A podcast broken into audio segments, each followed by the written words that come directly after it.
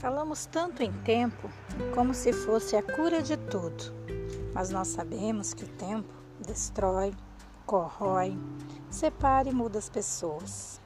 O tempo que traz é o mesmo que leva os momentos, as lembranças, os amigos e os amores.